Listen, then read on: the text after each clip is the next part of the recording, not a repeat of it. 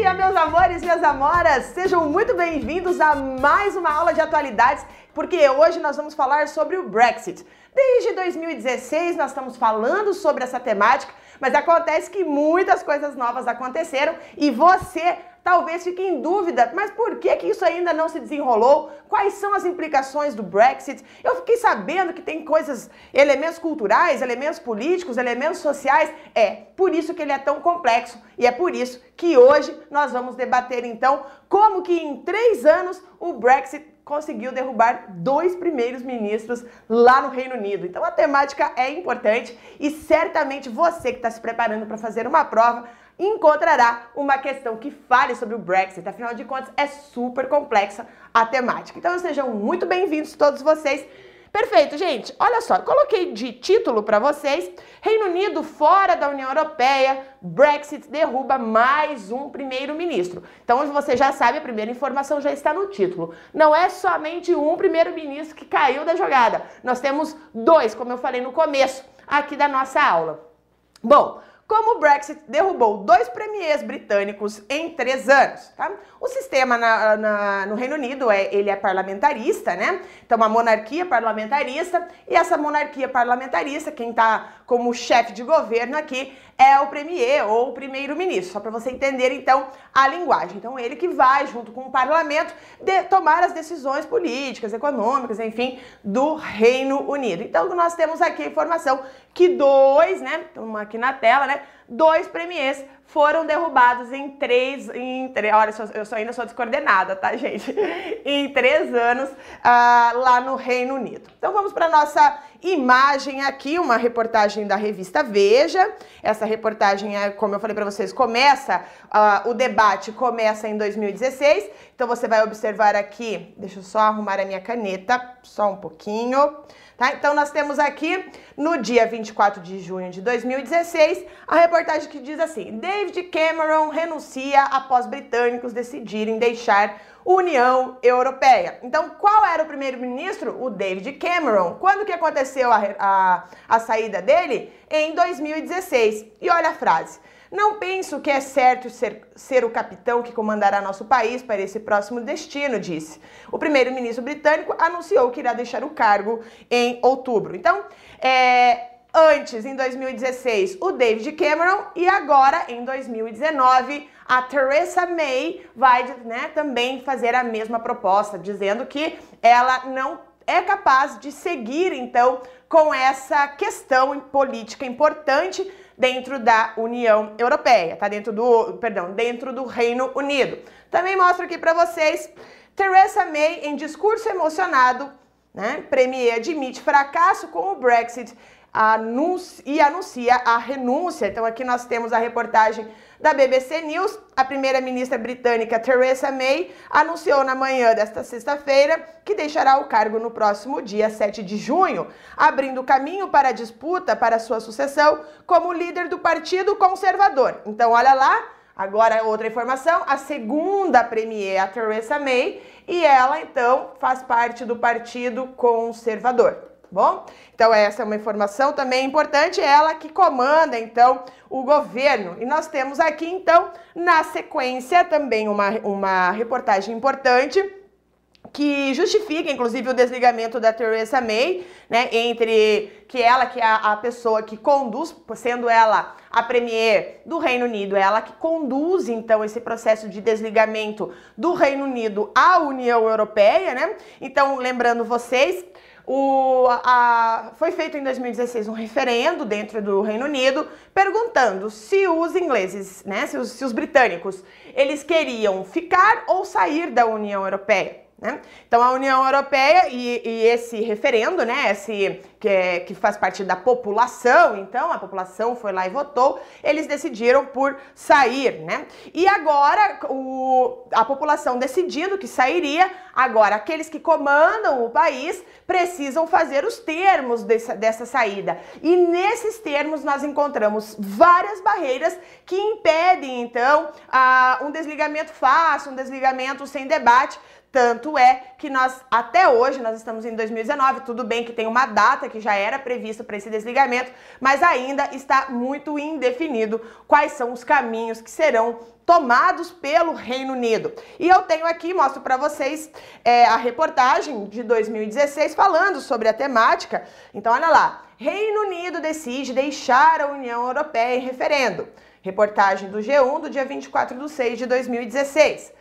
Opção por deixar o bloco europeu venceu por mais de 1,2 milhão de votos. Decisão histórica pode mudar o que, gente? A geopolítica mundial nas próximas décadas. Então, né, ele coloca aqui né, nessa reportagem que a decisão é histórica e tem né, o potencial de mudar a geopolítica mundial. Como vocês sabem, então, a opção foi que sair foi a que venceu, né, o bloco, então, e a apuração foi divulgada é, por áreas de votação e a disputa bastante acirrada. Então, o que, que nós temos de informação? Quando saiu a, a, a apuração e tudo mais, observou-se que a maior parte daqueles que votaram sim, nós queremos sair da União Europeia, eram compostos, eram em áreas mais isoladas, né, mais rurais, com pessoas com mais idade, né? Com uma idade um pouco mais avançada, diferentemente dos grandes centros como Londres, Manchester, Liverpool, ok? Então nós temos aqui uma diferenciação, inclusive, por região daquilo que é, nós foi, foi compreendido como a intenção, como o desejo dos britânicos com relação à União Europeia. Então eu mostro aqui para vocês também a aqui a, a, a tela, mostrando que nós temos, então, o por sair foi 52% e ficar 48%. Então a maioria, mas uma maioria bastante acirrada, optou então por sair, né? Optou por sair, 52, 51 em alguma coisa e 48 optou por ficar. Mas isso então mostra que isso não foi algo unânime entre os britânicos que eles acabaram então tendo é, a, a, população bastante dividida com relação a isso. Vamos ver nos, de, em detalhes maiores então com relação a isso aqui. Então nós temos aqui os percentuais de votação dentro do Reino Unido. Olha lá, a Inglaterra, 53,4% foram favoráveis ao Brexit. O país de Gales, 52% favoráveis ao Brexit. Na Escócia, 62% foram contrários, ou seja, eles não queriam sair, os escoceses queriam permanecer na União Europeia. E a Irlanda do Norte, 55,8% foram contrários ao Brexit, como você pode observar aqui na nossa tela. Então nós temos aqui a, a imagem de que esse Reino Unido não está tão unido assim com relação às suas opiniões do destino político e econômico né, da, do seu país. Bom, ainda aqui, ó, o Brexit coloca uma série de questões que foram bastante comentadas. Então, olha só, eu coloquei aqui na tela para vocês, também para falar aqui, eu vou mostrar nesta tela aqui. Então, as diferentes percepções sobre políticas públicas entre governo e população. Então, por exemplo, se discutiu o papel do Estado deve ser maior ou menor. Então, percebam, gente, o que eu gostaria também é interessante fazer um link, que muitos da, muitas das dúvidas que, que rolam lá no Reino Unido são dúvidas que rolam aqui no Brasil também, que se discute na atualidade. Isso, inclusive, serve para mostrar que, nós, que existe uma tendência mundial no debate. Então, não entendam que isso é uma exclusividade brasileira, a realidade que a gente está vivendo hoje, os debates que a gente está vivendo hoje, e nenhuma exclusividade do Reino Unido com relação a essa divisão da população com relação à opinião do que o governo deve ou não deve fazer. Então também aqui, né, as políticas da União Europeia interferem nisso, né, na, na questão das políticas públicas. Bom, o embate entre xenofobia e políticas migratórias do Reino Unido. Então essa é uma outra coisa. Se você ainda não sabe o que é xenofobia, xenofobia é a aversão ao imigrante. É aversão ao estrangeiro, aquele que tem costume diferente, fala uma língua diferente, tem os traços físicos diferentes. Então muitas vezes isso acaba gerando um choque cultural e também há uma percepção econômica de que esses indivíduos chegam no país é, e acabam trabalhando por um, um, salário menor, roubando, entre aspas, o emprego daquele que é natural do local. Então isso acaba gerando alguns conflitos e é um debate da atualidade em várias regiões do mundo, né? E é importante você ficar ligado também nessa discussão. E também aqui a crise dos refugiados na Europa, somada à ascensão do nacionalismo nos, dos países europeus. Então isso aqui também é interessante, né? Porque é, esse debate é, ele é crucial à compreensão para que você entenda, ah, mas por que que os britânicos, eles enlouqueceram? Por que que eles decidiram sair do, da União Europeia? Ninguém decide sair da União Europeia do nada, né? Então eles têm algumas justificativas. Entre elas, as mais fortes são essas que eu coloquei aqui na tela. Então, são as políticas públicas, a intervenção do Estado, a questão da imigração, né? E a crise dos refugiados, associado à, à, ascensão do nacionalismo. Bom, se você ainda não entende bem o que é nacionalismo, é, em breve eu farei uma aula conceitual para vocês sobre nacionalismo, fascismo, enfim, para que a gente possa. É, o conceito é fundamental para a gente entender atualidades. Então, essa aula vai acontecer na, a, nessa, assim que der uma brecha na nossa agenda, que tem muita coisa acontecendo no mundo e no Brasil. Então, é, a gente tem pouco tempo para conseguir falar sobre tudo, mas logo, logo vai aparecer uma aula dessa para vocês e aí vocês assistam. Mas, enfim, a prof. Carla tá falando aqui, né? União Europeia, União Europeia, querem sair da, da União Europeia, não vão sair da União Europeia. O que, afinal de contas, é essa União Europeia? O que é a União Europeia? Então, eu trouxe para vocês aqui algumas significações porque a União Europeia ela surgiu após a Segunda Guerra Mundial, tá? A origem dela é na Comunidade Europeia do Carvão e do Aço, que tem essa sigla aqui, você deve lembrar do período da escola, né? A ideia é de que a administração conjunta dos recursos, ou seja, quais recursos? Carvão e aço, né, essenciais à guerra, né, impediria um novo conflito, né? Então ele foi formado inicialmente pela França, pela Alemanha, né? A Alemanha Ocidental, no caso, a gente estava em plena Guerra Fria, né? A Itália, a Bélgica, né? Os Países ba Baixos, né? A gente chama de é, Holanda, mas na verdade é Países Baixos, né? E Luxemburgo. Lugar lindo, diga-se de passagem, né? Então, é, essa é a, a, parte inicial, esses rascunhos que eu coloquei aqui, é a parte inicial do, daquilo que veio se tornar a União Europeia. Então, a fase seguinte, em 1985, lá na década de 80, foi realizado o Acordo Schengen. Você já deve ter ouvido também falar. Peraí, deixa eu ver se eu escrever certo aqui. Schengen tá? Que abolia as fronteiras internas entre os países que eram signatários ao Tratado é, Schengen, incluindo inclusive países que não estavam dentro do, aqui do SECA, tá? Então, os moldes da União Europeia, tanto na parte é, econômica quanto na questão política, promove a circulação, gente, de pessoas, capital, mercadorias e serviços.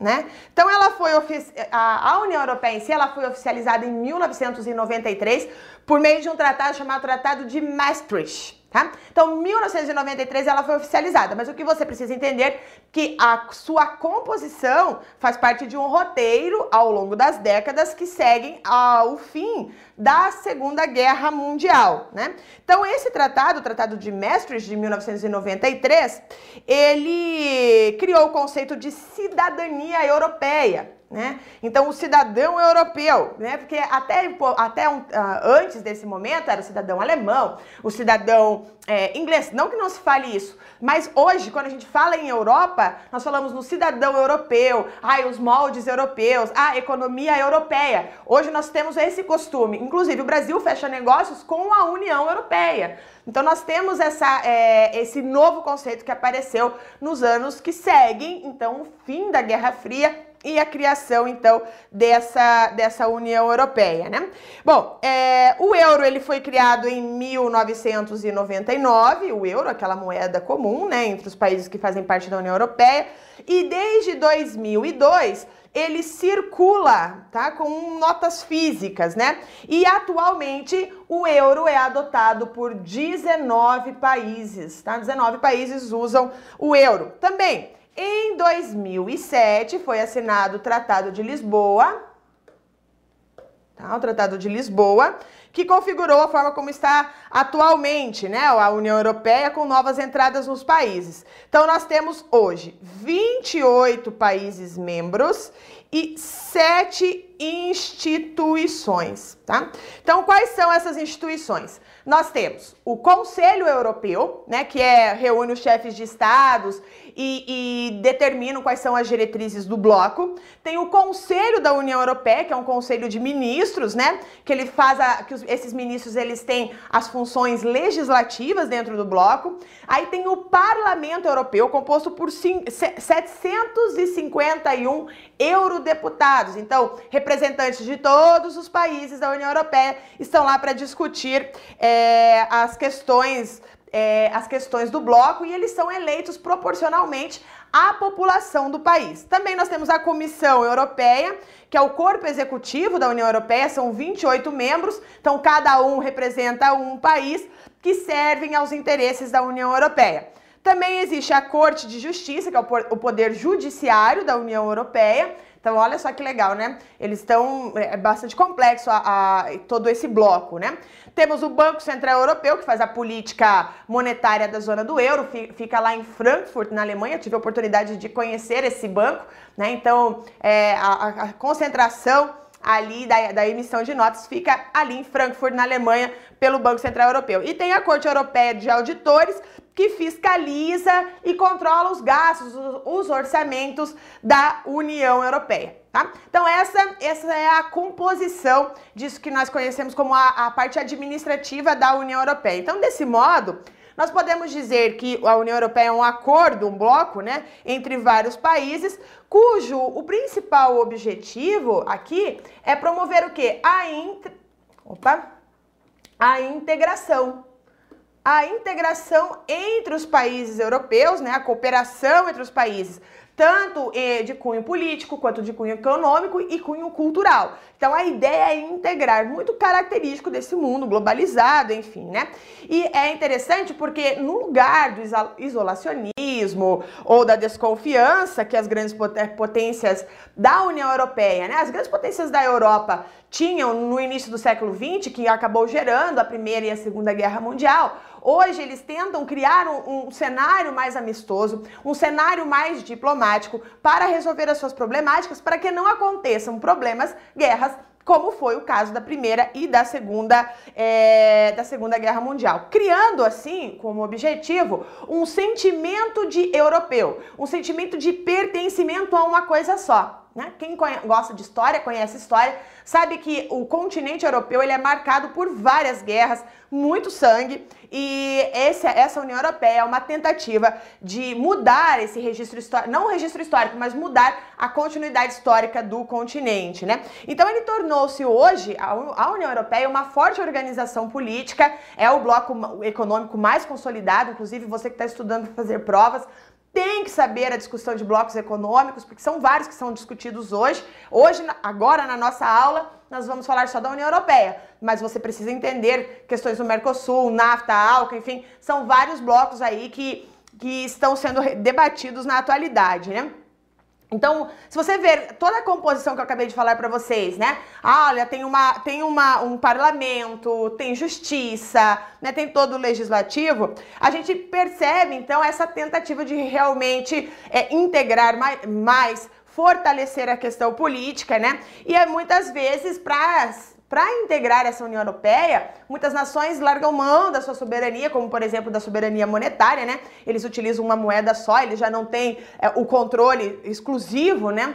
Ah, dessa, dessa moeda para fazer então é, crescer essa corporação e assim todos se fortalecer. Tá? Então essa seria a ideia do, do, da União Europeia e a sua composição que você então se não sabia agora está sabendo. Bom, então nós temos aqui uma imagem, né? Que, que essa será, a, a, como eu falei para vocês, a segunda vez que o Reino Unido vê cair um premier por conta do Brexit. Então o que, que você vê aqui? Uma placa, né? Nós temos aqui uma placa indicando isso aqui foi muito utilizado na época em que estava se debatendo com relação ao referendo. Olha, vamos ficar na União, Europeia ou vamos sair? Vamos ao Brexit? Percebam que essa imagem aqui foi amplamente utilizada nas redes sociais. O que você vê aqui nas, nas estrelinhas é o símbolo da União Europeia, inclusive fica na, no, nas placas dos carros, enfim, na entrada dos países, já que pelo Tratado Schengen não tem mais aquelas aduanas, mas para você saber o limite entre um país e outro, quando você viaja pela Europa de carro, por exemplo, você encontra placas como essa, né, dizendo, né, bem-vindo à França, bem-vindo à Bélgica, bem-vindo, enfim, né, onde você estiver, a República Tcheca. E nós temos também, então, a ideia, olha, o Reino Unido, aqui a, a, a a bandeira, né, a imagem da bandeira deles, tomando um caminho distinto dessa União Europeia. Então, lembrando vocês, Brexit vem de uma expressão, né, de Britain Exit, né, a saída da Britânia, né, a saída então do Reino Unido, British, ok? Isso, inclusive, é uma referência à saída que antes mesmo da Inglaterra cogitar sair da União Europeia, falava-se sobre o Brexit, ou seja, a saída da Grécia da União Europeia por conta de não fechar as contas, né? A Grécia estava devendo muito, estava se debatendo muito sobre isso, e nós temos aqui então a resolução encontrada pela população britânica, né? O David Cameron, aquele primeiro-ministro que eu falei para vocês, ele apresentou a mesma razão, né? A mesma razão para sua saída, foi o que foi o Brexit, por isso é o título da nossa aula. E outro detalhe, tanto David Cameron quanto a Theresa May fazem parte do Partido Conservador, tá? Partido Conservador Britânico. Olha o que o David Cameron disse, gente. Eu não acho que seja certo que eu tente me manter como capitão que conduzirá nosso destino ao seu próximo destino, né? Que conduzir, conduzir, conduzirá nosso país ao seu próximo destino. Aqui é a frase do David Cameron. E agora a Theresa May vai lá e é e sempre continuará sendo para mim, motivo de grande arrependimento o fato de eu não ter sido capaz de entregar o Brexit no dia 24 de maio, quando ela então falou sobre sobre renunciar o seu cargo, tá?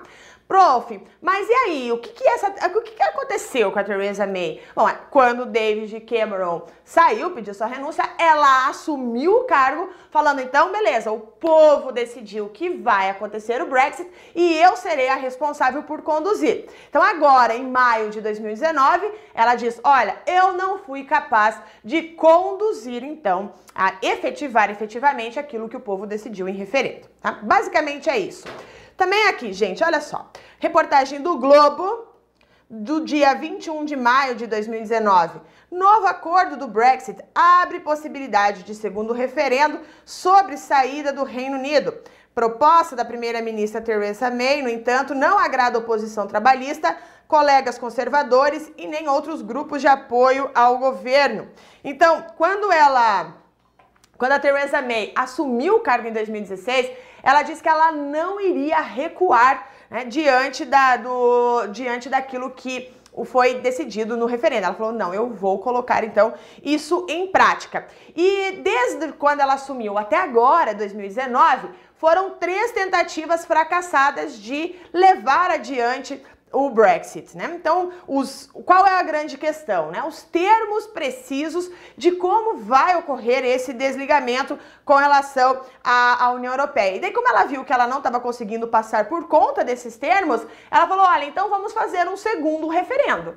É, vamos ver então se a população realmente quer sair dessa do Brexit. Tem até inclusive um filme recente lançado pela HBO que fala sobre a questão da manipulação dos dados, a manipulação que foi realizada pela mídia para que a população é, votasse no Brexit, né? No sim, no vamos sair da União Europeia, tá?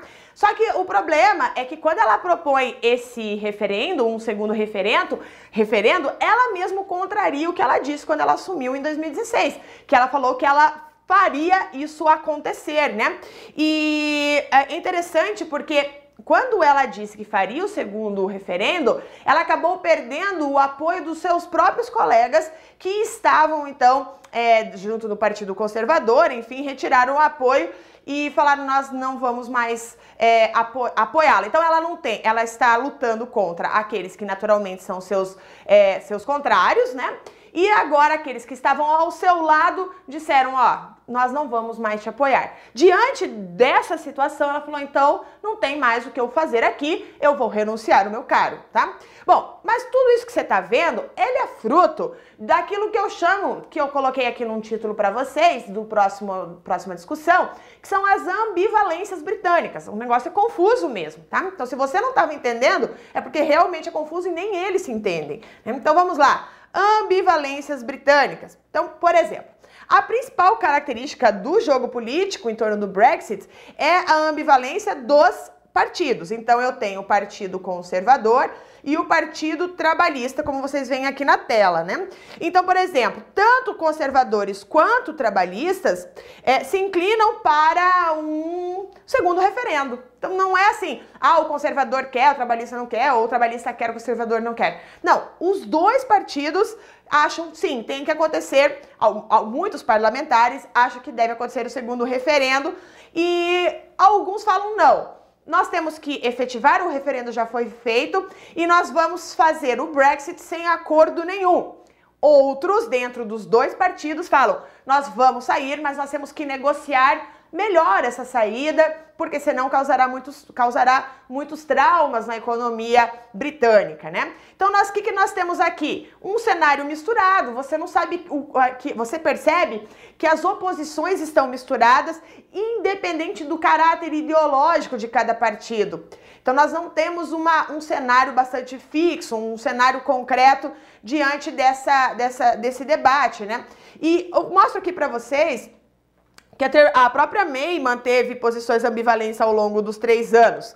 Né? E embora tenha recentemente discutido com o líder opositor, que é esse indivíduo que você, é, que você vê aqui na tela, o Jeremy Corbyn, tá? Ele é o líder opositor e eles discutiram falando sobre o novo referendo, né?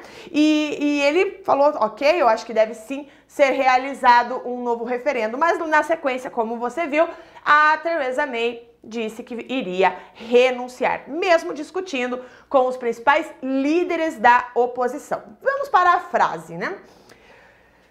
Tenho tanta certeza hoje quanto tinha há três anos que numa democracia, se nós damos ao povo o direito de escolher, nós temos a responsabilidade de implementar o que o povo decide.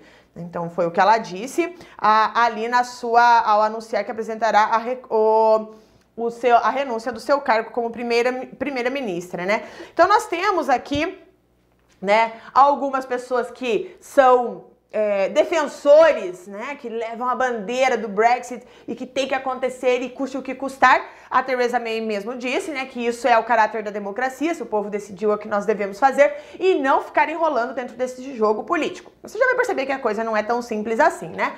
Tá vendo esse indivíduo aqui? Esse indivíduo chama-se Nigel Farage tá? É o partido dele, inclusive, é o, olha só, o cara, ele é um, um dos principais, ele é o, a imagem do Brexit, tá? E esse indivíduo aqui, o, o Nigel Farage, ele tem inclusive um partido que chama-se Brexit Party, né? Ou seja, né, nós temos aqui o partido do Brexit, que é na qual ele participa, né? Ele é, seja, um, um, ele é um militante bastante combatido, comba, combativo, ardoroso, né? do Brexit. Mas sabe qual é o interessante? Que apesar dele sustentar a ideia que deve sair, é, o Reino Unido deve sair do, do Brexit, ele está pleiteando uma, uma vaga lá no Parlamento Europeu. Lembra que eu falei para vocês que tem 751 parlamentares, europarlamentares? Ele então se candidatou a uma vaga, como você percebe aqui então na nossa na nossa imagem na tela. Então, prêmio Nigel Farage contra tudo e contra todos a viver da União Europeia há 20 anos. Então ele promoveu ali uma sanção, enfim, mas ele está, então, essa é uma das contradições, né? Quando você vê que os próprios defensores do Brexit é uma contradição, não é? O cara não quer sair, ele não defende a saída do Reino Unido, mas ele está pleiteando uma carga uma, um cargo dentro do Parlamento Europeu. Outro indivíduo que vocês precisam conhecer é esse aqui, tá? Esse indivíduo aqui chama-se Boris Johnson, ele é ex-chanceler e ex-prefeito de Londres, e inclusive é do partido de, de, da May, né? E ele faz parte da linha dura, também já vou explicar para vocês o que é isso, mas da linha dura do Brexit. O que significa isso? Ele parece o Donald Trump, não parece? É, até a galera brinca, né? Fala que ele é a versão britânica do Donald Trump. E ele fala assim: não, olha, o Reino Unido precisa sair e nós não faremos acordo algum. Vamos sair assim mesmo, né? O que mostra então que ele é chamado da frente de saída dura, né? E ele é um dos caras, eu acho que o que mais se apresenta bem posicionado para assumir o cargo da Theresa May. Tá? Então, o, o, nós temos aqui o Boris Johnson como talvez o primeiro, o futuro primeiro-ministro de Londres, da Inglaterra, perdão, do Reino Unido. Né? Em tese, então, é só uma, uma informação, porque em tese eles, os parceiros da Theresa May, né, no caso do Partido Conservador, eles não podem é, pedir, né, tirar a May do cargo e assumir o cargo, né? Mas como ela renunciou, aí eles podem fazer esse processo de assumir o cargo. Bom, tá. Entendi que a, a União Europeia é algo bastante complexo, mas então o, quais são os entraves efetivamente que levam a não acontecer o Brexit. E uma das questões mais importantes é a questão da fronteira entre as Irlandas. Então, prestem atenção aqui, essa composição, tem que inclusive olhar mapas, enfim, né? Então, como o impasse na fronteira das Irlandas emperra o Brexit. Então, nós temos aqui, inclusive, né, duas, uma que pede o Brexit, outra que pede a União Europeia, estão aqui, então, debatendo, né? A, questão um, é um embrólio bastante complexo aqui para se definir. Então, o que, que eu coloco aqui, né? Reino Unido publica documento com diretrizes legais do acordo do Brexit. Então, em, em janeiro de 2019, né, eles... Ah, na verdade, em dezembro de 2018 eles colocaram esse documento, em 2019 falaram assim, olha, esse, essa, essa quantidade de páginas, são mais de 500 páginas, 585 páginas, para mostrar o acordo de como seria o desligamento, falaram, não dá para ser assim, e um dos pontos debatidos sobre como seria foi, então, a questão da fronteira das Irlandas, né? Então, esses termos de separação são bastante complexos. Aqui está o, o o documento. Olha lá, Parlamento Britânico rejeita acordo do Brexit pela terceira vez. Então, em janeiro nós tivemos um problema sobre a reprovação do documento e em março nós tivemos também, né? Então, reprovação do documento desde o Reino Unido cada vez mais próximo de abandonar o bloco, sem estabelecer os parâmetros para o período de transição ou para sua futura relação com os antigos parceiros. Então, essa essa decisão de, de, não aceitar o documento deixou a Theresa May numa posição complexa, né? Falando, então, olha, a gente precisa encontrar uma melhor versão para a nossa separação. É como separação de casamento, né, gente? Ah, esse bem. Quanto tem essa dívida, tem esses bens, fica com quem, separa como, paga como, enfim. Então, nesse momento, eles também precisam decidir como vai acontecer. A Inglaterra deve para a União Europeia, né? ela precisa pagar para a União Europeia. Como vai acontecer com as pessoas que ficam que circulam dentro do país, ou aqueles europeus, né, do continente que vivem na ilha. Como que vai acontecer a situação deles? Então eles precisam decidir detalhes como este, né? E a, a primeiro impasse, o, o impasse mais complexo é o que eles chamam do backstop. Né? Então é um ponto de discordância que diz respeito ao mecanismo. Então o backstop é um mecanismo. Se você ainda não ouviu esse termo, você ainda ouvirá. Né? Então, aqui uma reportagem da BBC News do dia 13 de março de 2019. Então, eles estão falando aqui da fronteira, da fronteira da Irlanda, como vocês veem aqui na imagem. Né? E é, ele tenta resolver então esse impasse. Então, olha, durante a negociação com a União Europeia, liderada pela primeira-ministra britânica Theresa May, objetivando um divórcio amigável entre o Reino Unido e o bloco, o futuro da fronteira entre a Irlanda, que é a república independente que integra a União Europeia, e a Irlanda do Norte, território que, junto com a Escócia, País de Gales e Inglaterra, formam o Reino Unido, tem sido os grandes obstáculos, tá? Então, olha lá. Mas, Carla, por que a Irlanda é um problema? Então, presta atenção aqui no mapa. O Reino Unido, como você observa aqui, né? Ele é formado tanto pela Inglaterra quanto o país de Gales, a Escócia e a Irlanda do Norte. Isso aqui é o Reino Unido. Então, a saída da União Europeia diz respeito a todos esses países que vocês veem na, aqui neste mapa. No caso da Irlanda do Norte, né, aqui especificamente, é, há um problema bastante difícil de ser contornado, que você já pode inclusive olhar aqui, né? Que é o próprio contorno desta ilha, né? Então a Irlanda do Norte é parte do Reino Unido, como você olha aqui, né? E mas a República da Irlanda é outro país que faz fronteira com a Irlanda do Norte e não faz parte do Reino Unido, né?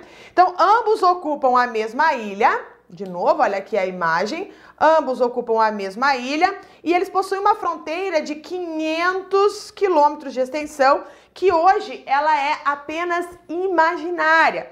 Então, as, a, os produtos, como Irlanda, as duas Irlandas, elas pertencem aí à União Europeia, então não existe uma fronteira efetiva que controle a entrada de pessoas, a saída e entrada de pessoas, nem de mercadorias, nada, né?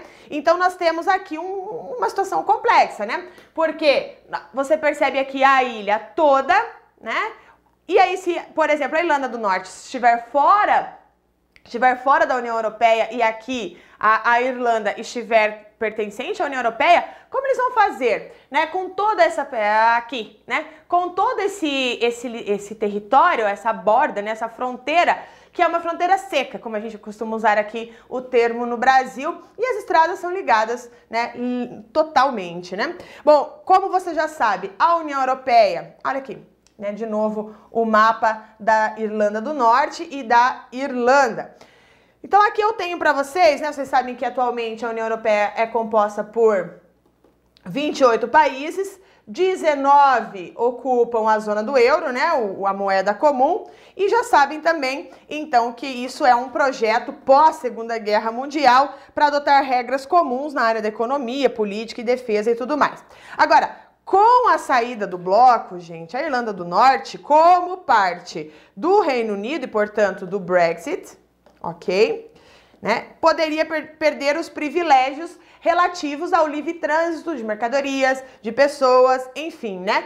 E enquanto isso, a, República, a República da Irlanda, que fica ao sul, continuaria com todos os privilégios da União Europeia. Então, a, a, a única maneira de separar essas duas realidades aqui, né, que seria um que pertence à União Europeia e outro que não, seria fazer uma, um controle mais rigoroso. Só que esse controle mais rigoroso dessa fronteira desagrada a todos. Ninguém quer, ninguém quer. Você, ah, não, tudo bem, então a gente faz uma fronteira, mas não, ninguém quer isso, né? A, se você for pegar um pouquinho da história, a Irlanda do Norte e a Irlanda, eles passaram muito tempo brigando, né? Nos anos 60 até os anos 90, eles passaram por conflitos violentos, muita gente morreu. Enfim, nós tivemos ali, inclusive, né, a grupos que eram nacionalistas, né, que queriam uma Irlanda unida, e aqueles que eram unionistas, né, que eles chamam, que queriam uma ligação com o Reino Unido. Então, dentro desses grupos de interesse, muita gente morreu, muita bomba foi lançada, enfim, para poder resolver esse conflito. Tre olha só os números, foram 3.600 pessoas que morreram em conflitos até a celebração de um acordo que foi feito em Belfast, uh, que é o acordo da Sexta-feira Santa, inclusive no ano passado, em 2018, esse acordo completou 20 anos. O acordo de paz foi assinado em 1988, perdão, 1998.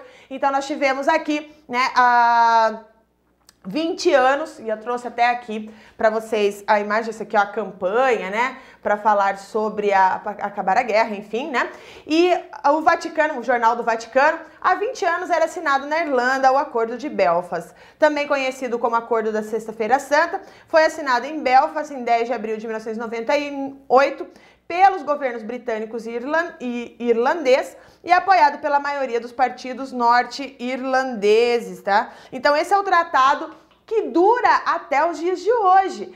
E diante dessa situação, reinicia-se uma discussão sobre é, a questão da fronteira dessas duas Irlandas. Certo, professora? Mas o que exatamente é essa proposta do backstop? Né, que lida da questão da fronteira, né? O que é esta proposta? Então, ela é uma tentativa da solução desse impasse que eu estava falando para vocês.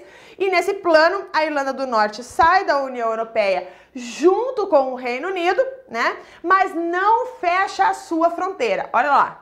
Então, beleza, a Irlanda do Norte sai, mas não fecha sua fronteira com a República da Irlanda no que se refere à questão dos bens e serviços. Então, diante desse cenário, o que, que você percebe? Peraí, então ali na Ilha das Irlandas cria-se uma exceção.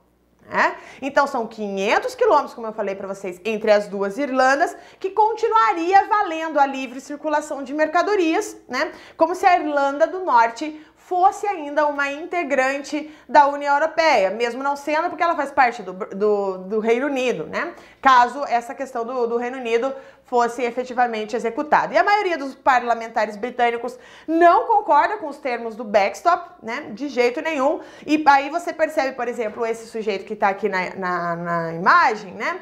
que o, o, Graham Brady, né? E ele fala que é, a Irlanda sem fronteiras é um tipo, é como se fosse um cavalo de Troia, né? Então, isso não pode acontecer porque a, o Reino Unido precisa continuar é, exercendo a sua função de soberania né, uh, uh, sobre essas nações, e aí você criar uma exceção de livre circulação de mercadorias seria uma, seria uma forma em que o Reino Unido perdesse a soberania do controle das mercadorias que passassem na Irlanda do Norte, né? Então, para esses parlamentares como, como o, o Brady, né, a simples possibilidade de manter esses laços vigentes, inclusive, é, contraria o espírito do Brexit, né? Porque foi aprovado em referendo pra, para sair, né?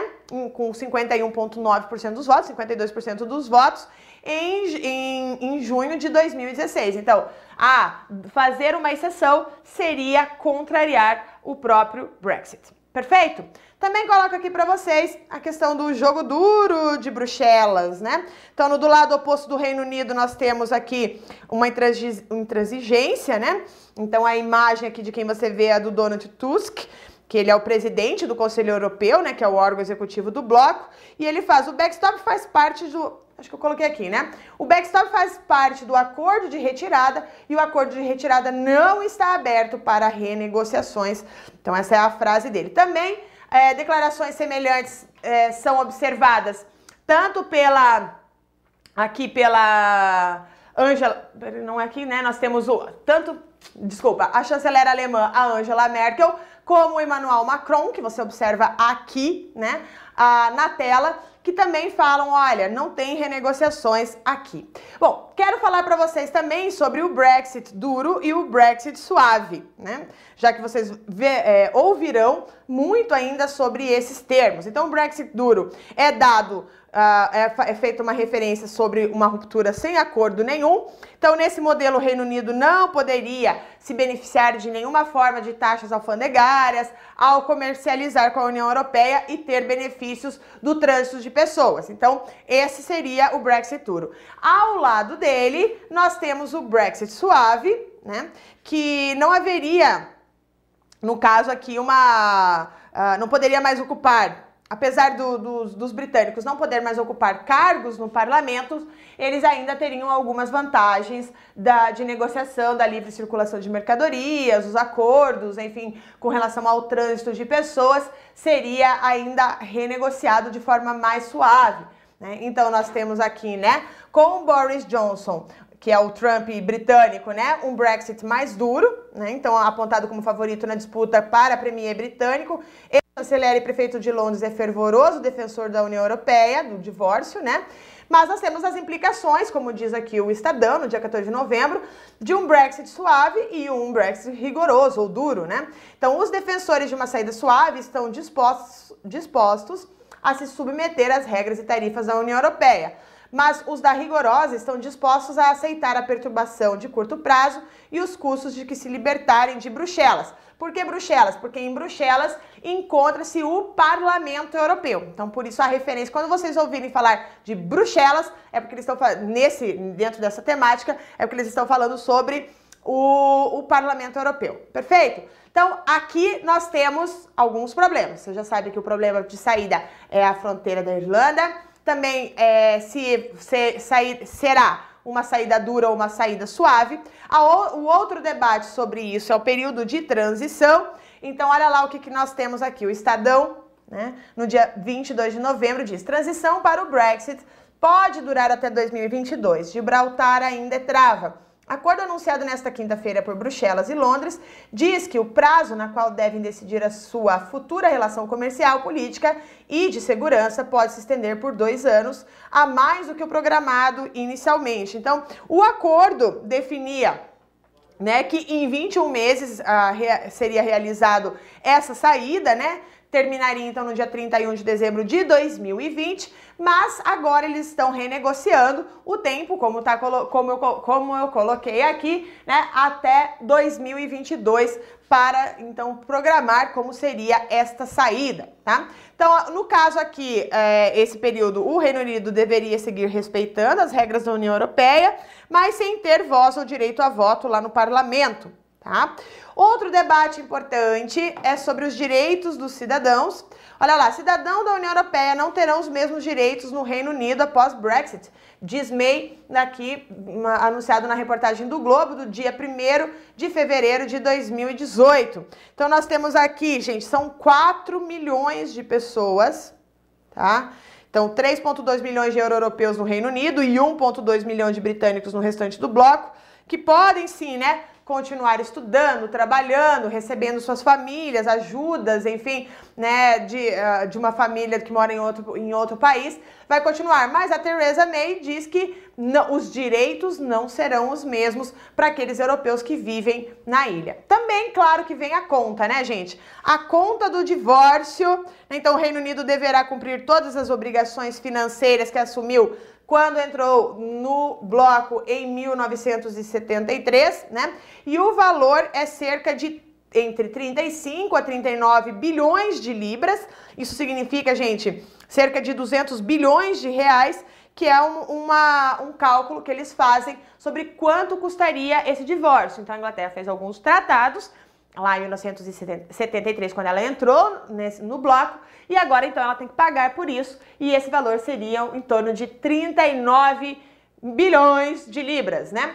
Mas, olha lá, gente, na Forbes, nós temos, no dia 4 de abril de 2019, Reino Unido já perdeu 70 bilhões de libras com o Brexit, né?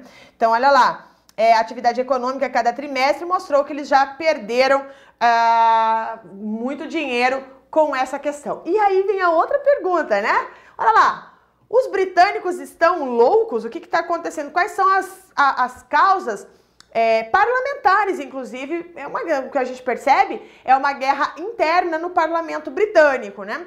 Então nós colocamos aqui um constrangimento entre os políticos do Reino Unido, né? Ah, inclusive, a, a, temática do, do Brexit virou, virou mais ou menos um faz-me rir, assim, né? Tipo, ah, tá, Brexit, ah, não vai acontecer, né? Virou uma piada, enfim. E a própria Theresa May virou o bode expiatório dessa, dessa situação, parecendo que ela é a única culpada, foi jogado todos os demônios em cima dela, falando: olha, você é a única responsável pelo que está acontecendo. E a gente sabe que não, porque na verdade o que está acontecendo dentro do, do, do parlamento britânico, do Reino Unido, é que eles estão fechando, acertando algumas contas de décadas. Né? Mas eles colocam tudo junto, né, o, o debate dentro do Brexit. Também interessante que em 2016, quando foi feito esse referendo, foi fomentado muito a questão do populismo, é, foi perdido muito essa questão da confiança, é, a credibilidade de cada deputado na sua circunscrição eleitoral. Então perdeu-se um pouco da identidade específica daquele, daquele daquele parlamentar, né?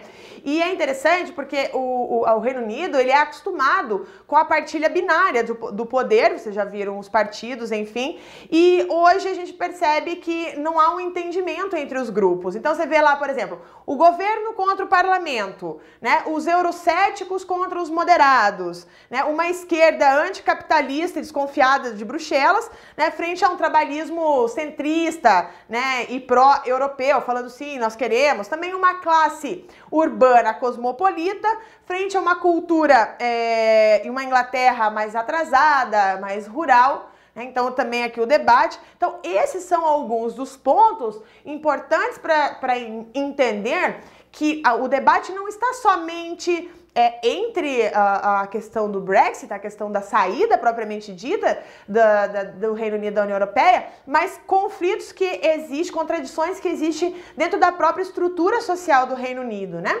Então, é esta a situação, tá? Então, aqui nós temos nós temos a finalização da nossa aula. Espero que tenha sido claro para vocês. Se você ainda tiver dúvidas sobre outras coisas, podem me procurar, tá? Lá no meu Instagram, Carla Curs. Pode mandar um direct, faz perguntas que eu respondo com todo prazer para você, tá bom? Então eu finalizo a nossa aula de hoje